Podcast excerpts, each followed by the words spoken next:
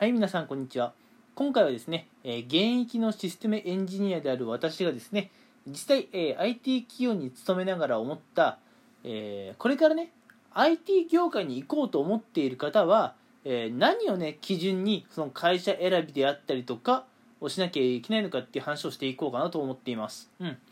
あの、やっぱ IT 業界っていうのはですね、結構伸びていますし、えー何よりですね、えー2020年、かなり問題になった、この新型コロナ、うん、こいつの影響をですね、まあ、比較的受けていないというのが現状なんですね。うん、あのー実は IT 業界も新型コロナウイルスの、ね、影響を全く受けていないわけではないんですが、やっぱりね、こう飲食業界とかね、うん、あとまあ医療とかも結構大変でしたよね。うん、やっぱそういうところと比べるとあまり影響はなかったんですよ。うん、まあこれがやっぱりね、こう、まあ、パソコンと向かい合って仕事ができる IT 業界の強みかなと思うんですけれどもまあでもね IT 業界もねあのいいとこばっかじゃないんですよ。今いいとこで言うと、まあ、新型コロナウイルスのね影響をあまり受けにくい業種であったっていうメリットを挙げたんですがやっぱね大変なところもあるんですよ。で今回はその大変なところを紹介していくのでこれでも本当に IT 業界行きたいですか？うん。あるいはね、えーもうすでに IT 業界で働かれている方は今、えーこういう現状ですがこれから先もね何十年ともうそそこで働き続けていくんですか？それとも、えー第2第3の人生のね、えープランを、えー近々再構築した方がいいんですか？っていう話をねしていこうかなと思います。うん。でまずですね、あのーまあ、IT 業界はですね、うん。さっきも言ったように、まあ、新型コロナウイルスの、ね、影響を受けにくいとか、うん。まあ、万が一ね、えーコロナがね結構また流行ってしまった第2波第3波が来た時ね、まあ、テレワークっていう方法でね、まあ、なんとかこう難を回避する方法はあるっちゃあるんですよ。やっぱ IT 業界っていうのは結構そういうところが強いですよね、うん、要するに在宅ワークできちゃうっていうところも強みですよ、うん。ただそういう強みもありますがえ IT 業界の、まあ、結構ね辛いところとして、うん、まずやっぱ残業っていうのは避けられないかなと、うん、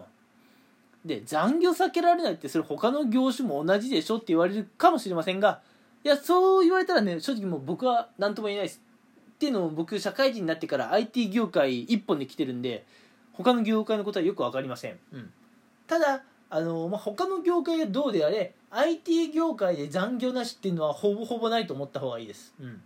求人広告とかでないって言ってても実際にはねちゃんとやっぱ仕事を終わらせなければいけないわけで仕事が終わってなかったら帰れないですよ、うん、で特にね IT 業界っていうのはねスケジュールが結構ハードなんですね、うん、ハードなスケジュール立てられてるんでもうねあのー残業することを前提で、まあ、スケジュール立てているところもありますかね、うん、まあうんこれは日本人であって日本国内のね会社で働いている以上避けられない課題かなと思います、うん、やっぱりね日本の IT 業界っていうのは結構スケジュールがねあきつきつですしそのためにはね、えー残業もねガンガンやるっていう風潮がねやっぱね、えー大企業中小企業どこでもねあるんじゃないかなと思います、うん、まずねえー残業が多いってことは、えー IT 企業に行く上でしっかり覚悟してもらいたいなと思います、うん。えーで続いてなんですがこれねあのーまあ、結論から言っちゃうとちょっとメンタル的にねこう持たない、えーもっとはっきり言っちゃうとうつ病になる方がね結構まあ出てきやすいかなという環境ですね、うん。えー IT 業界っていうのはですね結構椅子に座って、まあ、パソコンと向かい合う。要するにデスクワークっていうのは結構多いんですよ、うんまあ営業のためにねあちこち出向く必要もない。サービス業だからその立ちまなんかなんだろう立ってあちこち歩く必要もない、うん、まあそれはねいいっちゃいいことなんですけど、うん、ということはどういうことかっていうと、まあ、要するに IT 業界の人って、うん、仕事中にね体を動かすことっていうのがほとんどないわけですよ、うん、で体を動かさずに大体こう何時間もねえ残業とかしちゃうと何十時間になるんですけれど椅子に座ってね机に向かうことが多くなってくるんですが、うん、やっぱねストレスが溜まってくるんですよ、うん、IT 業界の仕事って結構やっぱ大変ですし、うんストレスが溜まってくる上にあの体を動かさないっていうのはストレスがどんどんどんどん溜まっていく一方なんですね。うん、である日突然それが爆発してこうまあ要するにうつ病とかね、あの会社に行きたくないっていうねそういうことになってしまうわけですよ。うん、あの会社に行きたくないなので辞めます。で住めばまあまあまあまだいい方なんですよ。うん、もう会社に行きたくないな。でもどうしようもできないな。うーんって悩んでボーンと爆発してね、うん、うつ病になっちゃいました。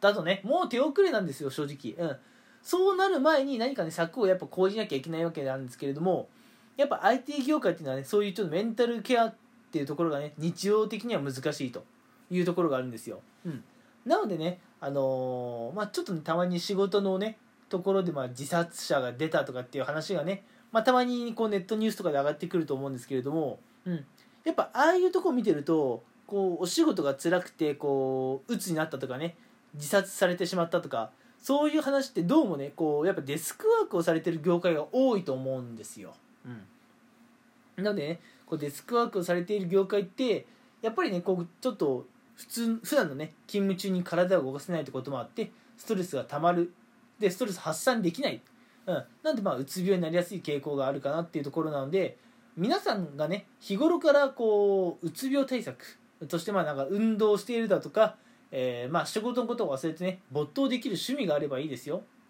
そういうものがない方にはちょっとね IT 業界って厳しいと思うんですよ、うん、仕事を忘れられてリラックスできる空間時間方法そういうのを持っていない方にはね IT 業界っていうのは残念ながらお勧めできないんですね。うん。まあ、IT 業界ってね結構やっぱまだ伸びている業界なのでぜひとも行きたいって気持ちは分かるんですが何の策もなくにねこの業界に飛び込んでくるのはちょっと危険ですよ。というところはねしっかり、えー、把握しておいてください、うん、まあ他にもね結構あるっちゃあるんですけれども、うん。えー、まあ結構やっぱ大きいところとしてはここですよね、うん、残業時間が多いので平日のもあの要するにプライベートの時間が結構短いですよと、うん、そういうのとねあとやっぱね普段からちゃんとあの生活リズムとかねしっかり整えておかないとあのうつ病になったりしますよっていうところをねお話ししておきます。うん。まあ、私自身はね仕事をしていてうつ病になったことってまあまだないんですけれども、うん、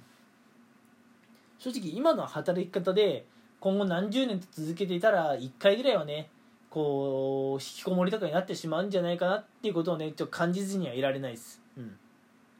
やっぱ IT 業界もいいところではいいところだけではないんですね。いいところもあります。はいあの誤解のないように言っておきます、うん、別にね IT 業界が悪だとかねどこもかしこもブラックだなんてそんなことを言うつもりは全くないんですよ。全くないです。うん。